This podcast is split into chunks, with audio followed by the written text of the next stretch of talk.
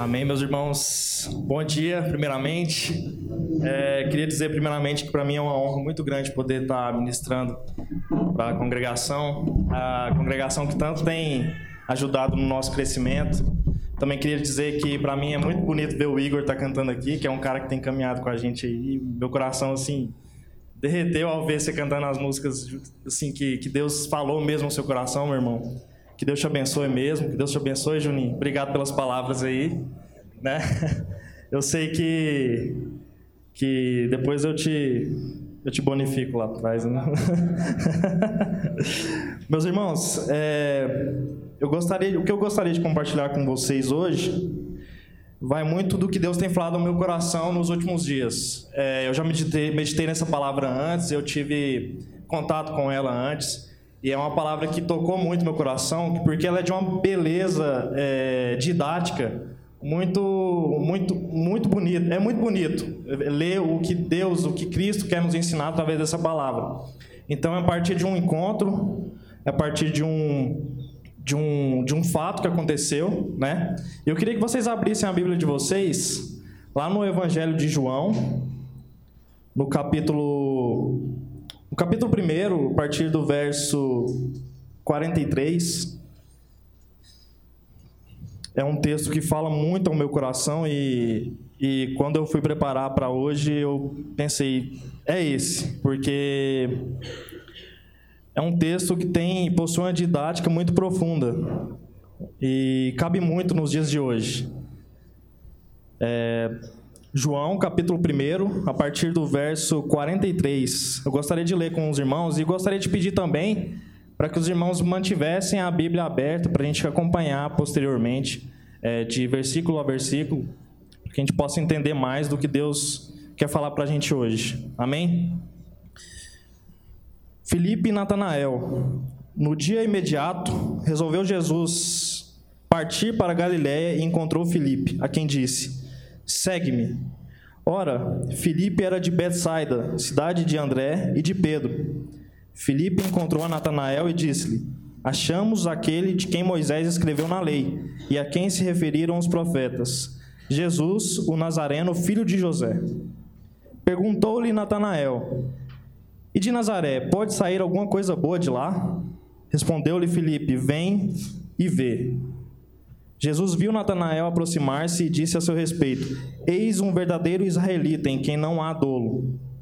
Perguntou-lhe Natanael: De onde me conheces? Respondeu-lhe Jesus: Antes de Felipe te chamar, eu te vi quando estavas debaixo da figueira. Então exclamou Natanael: Mestre, tu és o filho de Deus, tu és o rei de Israel. Ao que Jesus lhe respondeu: Por que te disse que te vi debaixo da figueira, crês? Pois maiores coisas do que essas verás. E acrescentou: Em verdade, em verdade vos digo, que vereis o céu aberto e os anjos de Deus subindo e descendo sobre o Filho do Homem. Só até aí a palavra de Deus hoje, irmãos. É, esse trecho, ele, ele ocorre um encontro muito importante. É, no Evangelho de João, nós temos diversos encontros de Jesus com diversas outras pessoas. E, e esse foi um dos primeiros encontros que são narrados no Evangelho de João.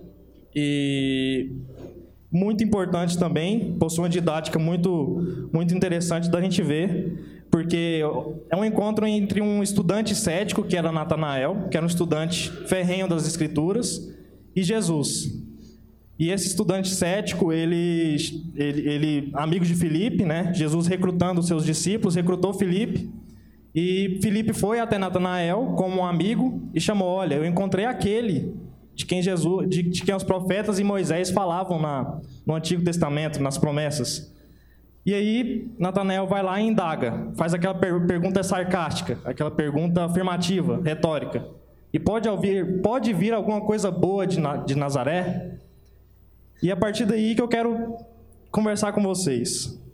No verso 45, meus irmãos, é, quando é, se inicia falando sobre o que Jesus foi fazer, ele partiu para Galiléia e fala um pouco de Filipe. No verso 45, Filipe, a gente vai ler de novo. Ó, Filipe encontrou Natanael e disse-lhe: Achamos aquele de quem Moisés escreveu na lei e a quem se referiram os profetas, Jesus, o Nazareno, filho de José. Nesse verso a gente percebe que os judeus piedosos da época, eles tinham essa característica de ter uma esperança muito grande na lei de Moisés, nas promessas de Moisés. É, é como se alguém chegasse na gente e dissesse: Olha, eu achei alguém que tem a resposta para os questionamentos que estamos passando hoje. E é alguém que foi falado nas promessas de Deus. Então, na época, Jerusalém vivia, Israel vivia sob o jugo de Roma. E as pessoas esperavam é, com muito anseio pelo Messias. E como judeus piedosos, ou seja, judeus reverentes e leitores da palavra, eles tinham uma esperança muito grande no coração de esperar alguém que pudesse responder os questionamentos dos dias que eles viviam. No caso, sob o jugo de Roma. Então, os judeus que, que eram estudiosos da palavra, eles colocavam toda a sua esperança nas promessas do Antigo Testamento. E Natanael, é, isso prova que Natanael provavelmente era um desses, né? E aí, posteriormente, a gente vai ver que Jesus vai lá e fala: Eis um israelita em quem não há dolo. E no verso 46, é, Natanael vai lá e faz a questão chave do, do texto que a gente quer conversar. Ele diz: E de Nazaré, pode vir alguma coisa boa?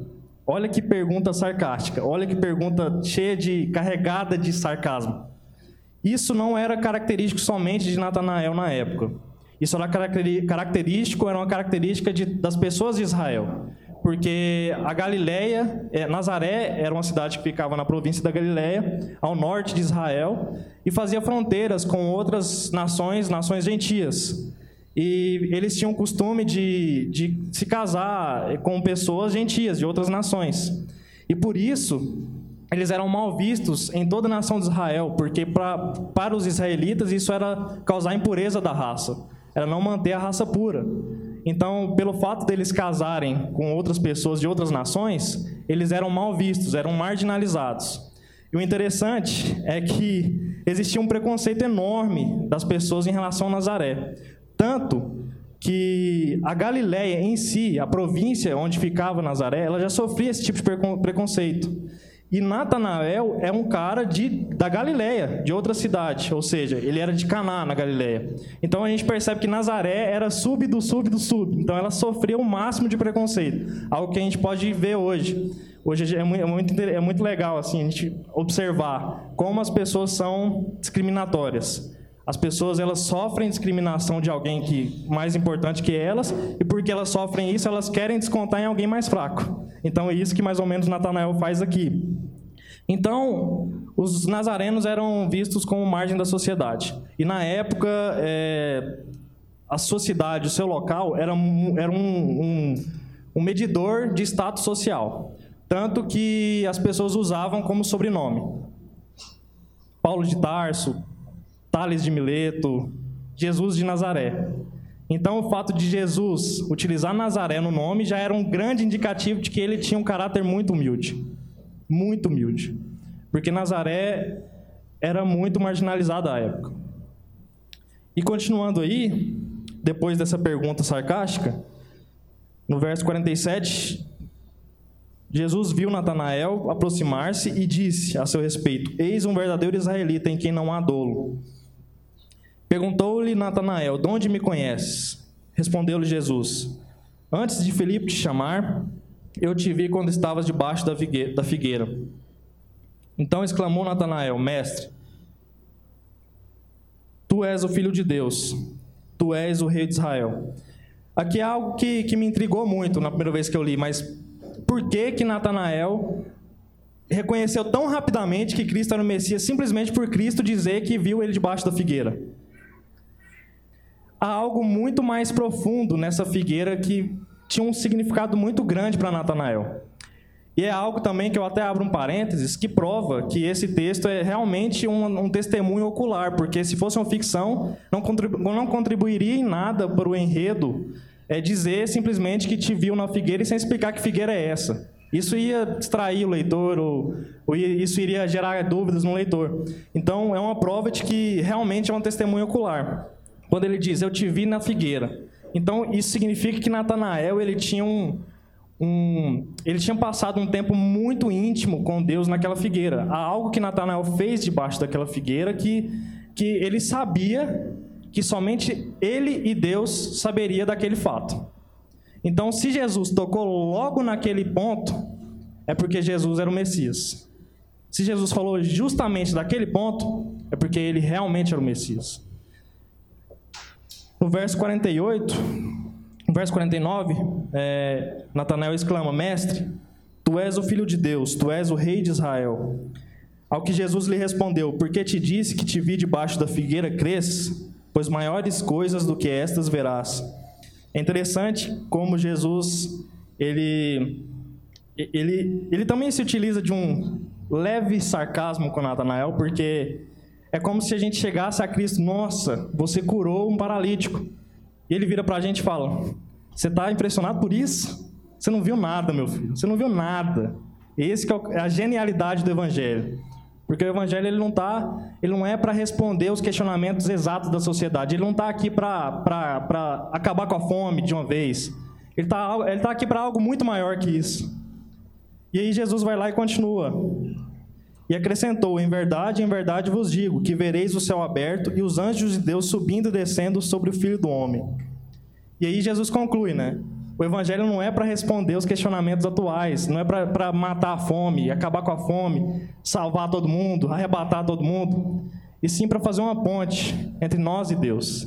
E ele faz uma referência, uma alusão à visão de Jacó, quando Jacó teve uma visão de ver uma escada até o céu, com anjos subindo e descendo, ou seja, ele diz: Eu sou a ponte. Eu consigo fazer, criar o acesso do filho para o pai. Eu consigo criar o acesso de vocês para o pai. Então o evangelho é algo muito maior do que isso. E a gente precisa entender isso nas nossas vidas.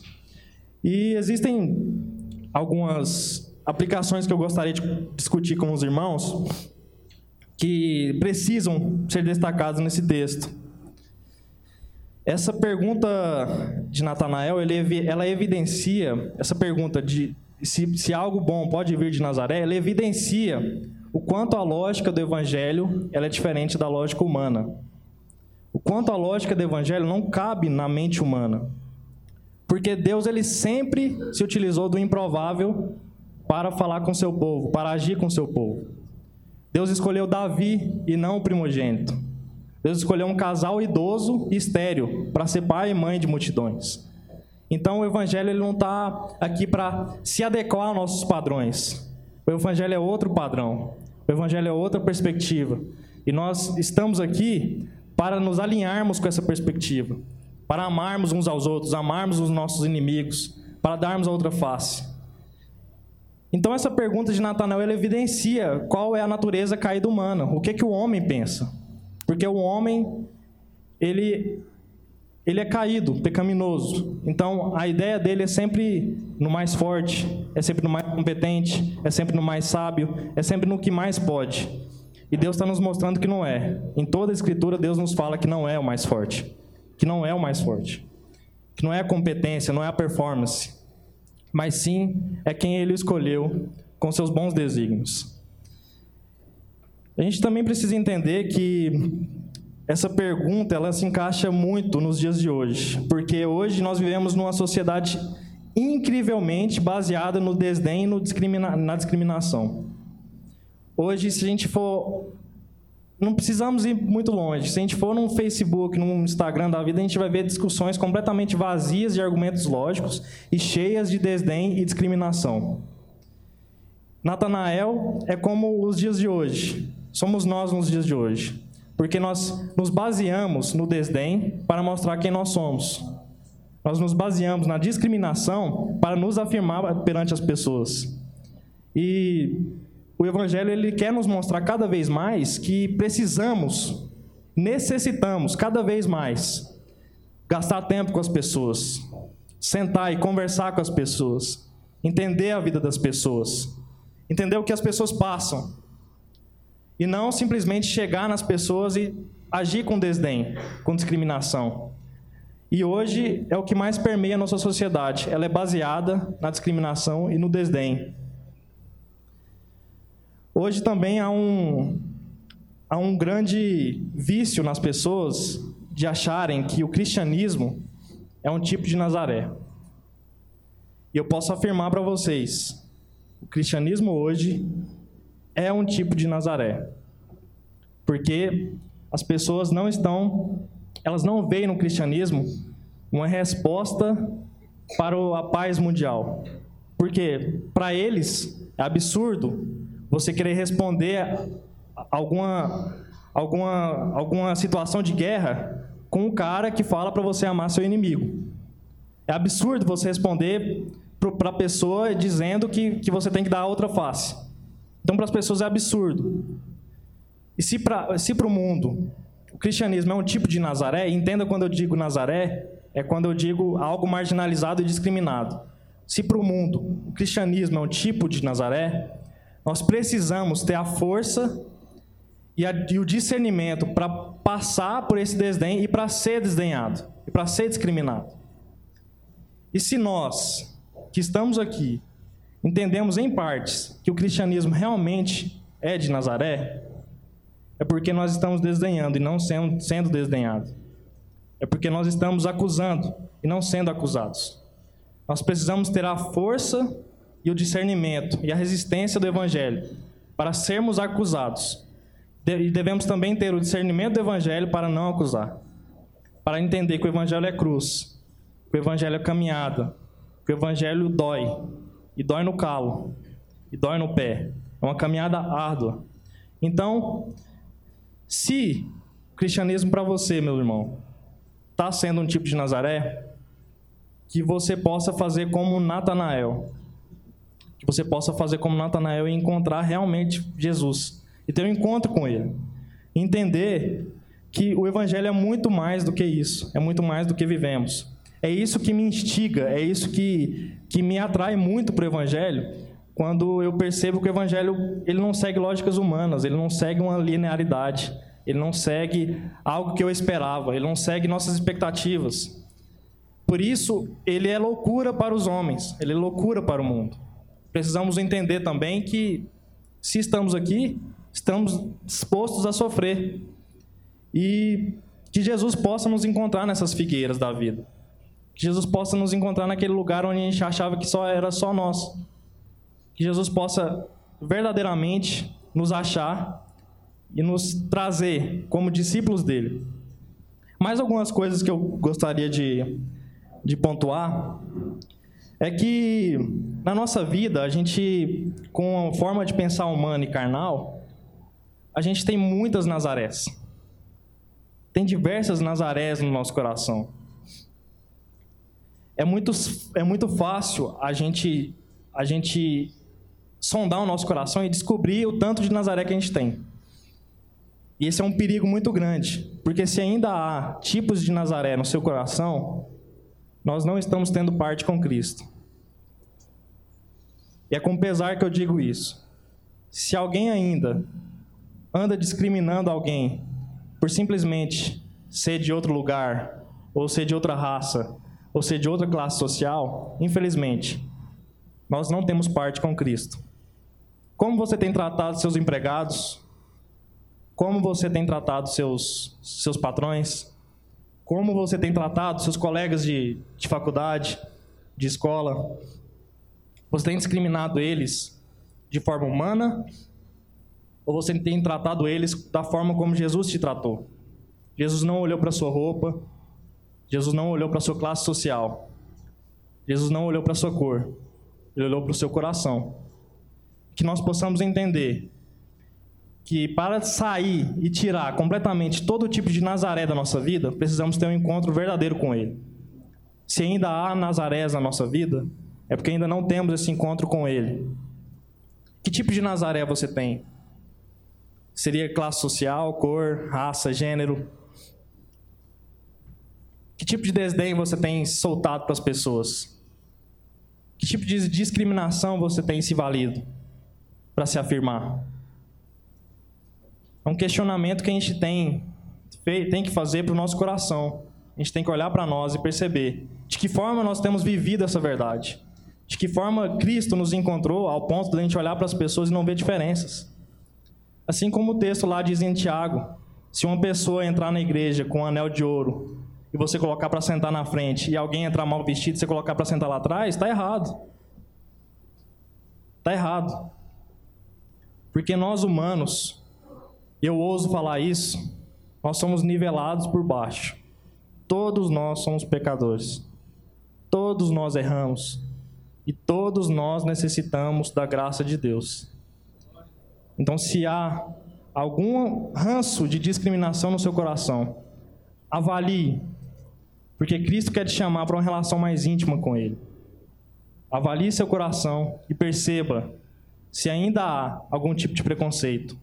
Porque se há algum tipo de preconceito, não temos parte com Cristo. Para a gente se desvencilhar disso, meus irmãos, a gente precisa abandonar tudo aquilo que faz parte das nossas expectativas. Tudo aquilo que faz parte da, dos nossos sonhos. Porque há algo muito mais precioso em Nazaré do que imaginamos. E há algo muito mais precioso em Nazaré do que imaginamos. E se a gente ainda está agindo pelo sentimento do nosso coração, é porque ainda não temos parte com a família de Deus. E Deus, ele nos criou em imagem e semelhança, e apesar do nosso pecado, ele ainda nos amou. Ele mandou o seu filho naquela cruz para que, que a gente possa ter acesso ao Pai, para que Cristo possa ser a ponte ao Pai. E se essa ponte ela é real para nós, nós só andamos nessa ponte com mais pessoas, sem distinção de classe social, sem distinção de cor, sem distinção de sexo, sem nenhuma distinção porque nós amamos como Cristo nos amou. Que nós possamos entender e ser o Natanael que descobriu Jesus. Que possamos descobrir Jesus todos os dias na nossa vida. Que, possamos descobrir a genialidade do Evangelho todos os dias na nossa vida. Essa pureza, essa beleza que nos arrebata. Que nos traz outra proposta, uma contraproposta. Porque o Evangelho, o cristianismo é completamente diferente das outras religiões, porque justamente por essa genialidade, porque as outras religiões elas pedem para que nós façamos algo para que possamos alcançar a Deus. E o cristianismo diz: cara, senta aí, você não é nada, Cristo morreu por você e vai te salvar.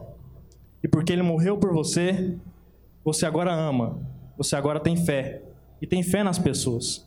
Onde estão as suas expectativas? Onde estão as suas, suas esperanças? De que forma você tem tratado as pessoas com quem você anda? De que forma as pessoas se referem a você? Como alguém que desdenha ou como alguém que ama? Essa é uma palavra que bateu muito forte no meu coração, porque eu não digo isso como uma pessoa que está acima de, dessa realidade. Eu já passei muito por isso. Eu já passei muito pelo desdém. Eu já desdenhei muito. Eu já discriminei muito. E a partir do momento que eu encontrei Cristo na minha vida, eu percebi que não há mais espaço para discriminação. Porque Deus nos quer levar a uma realidade muito maior que isso. Ele nos quer levar a uma realidade muito mais importante que isso. Ele não quer, nos quer levar a um sentimento muito mais importante que isso. Deus nos quer dar uma realidade diferente. E que se nós estamos aqui é porque nós estamos buscando essa realidade. E se você está aqui é porque o Espírito te trouxe. Porque se fosse por você mesmo, ninguém estaria aqui. Se fosse por mim mesmo, eu não estaria aqui. O Espírito Santo me trouxe aqui para falar isso para vocês hoje. O Espírito Santo trouxe vocês aqui para escutar eu a falar isso. Que nós possamos entender a verdadeira realidade do Evangelho, que é amar pessoas e não discriminar. Que Deus possa estar nos abençoando nesse dia. Que Deus possa nos estar dando uma nova perspectiva de vida. Que Deus possa nos estar dando uma, uma, uma mente renovada possamos renovar nosso lar, renovar a nossa família, renovar os nossos amigos, através daquilo que Deus tem nos colocado, através da ponte, que é Cristo. Amém, meus irmãos? Vamos ter uma palavrinha de oração, eu gostaria de orar com vocês. Senhor, nós estamos aqui reunidos em Teu nome para declarar que o Senhor possa matar completamente a nossa carne matar completamente o ranço de discriminação que há em nosso coração, pois reconhecemos que há, entendemos que há. Que o Senhor possa agir com o seu espírito através da sua graça irresistível e nos levar a caminhos mais altos que esses, a, nos, a, a fazer-nos pensar em uma nova realidade de vida, nos dê perspectiva de evangelho, nos dê perspectiva de relação Senhor, cura as nossas relações. Senhor, nos dê visão para enxergar o coração e não o externo. Precisamos entender, Senhor, que o Senhor é o Deus do coração e não do externo. Que possamos entender cada vez mais, Senhor, qual que é o propósito da relação. Que cada um aqui possa entender o propósito da sua família, o propósito do seu trabalho, o propósito do seu estudo, o propósito da sua vida. Seja lá fora, seja aqui dentro da igreja, seja, na, seja no seu trabalho, seja na sua casa. Senhor, eu te peço, derrama bênção sobre essas pessoas, mas não uma bênção material. Eu peço, Senhor, bênção espiritual, de trazer luz onde não tinha, de trazer visão onde era cego, de fazer andar onde não andava. Que possamos trilhar, Senhor, o caminho do Evangelho. Sabemos que é mais doloroso, mas queremos ter a sensação no coração e a paixão de entender que é esse o nosso propósito, é por onde a gente deve passar. E, para que, e, e que esse caminho, por mais doloroso que seja, seja um privilégio para nós. Senhor, é um privilégio carregar a sua cruz. É um privilégio amar a sua cruz. É um privilégio ler a sua palavra. É um privilégio falar da sua palavra. Que nós possamos, Senhor, cada vez mais nos amar, não discriminar. Em nome de Jesus, eu te peço. Amém.